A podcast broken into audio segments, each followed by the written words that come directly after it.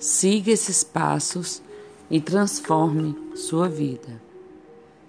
Cerque-se de pessoas que te amam e te apoiam. Comece a pensar mais em você. Pare de conferir se ele viu seus stories. Pratique interromper os padrões de pensamentos negativos.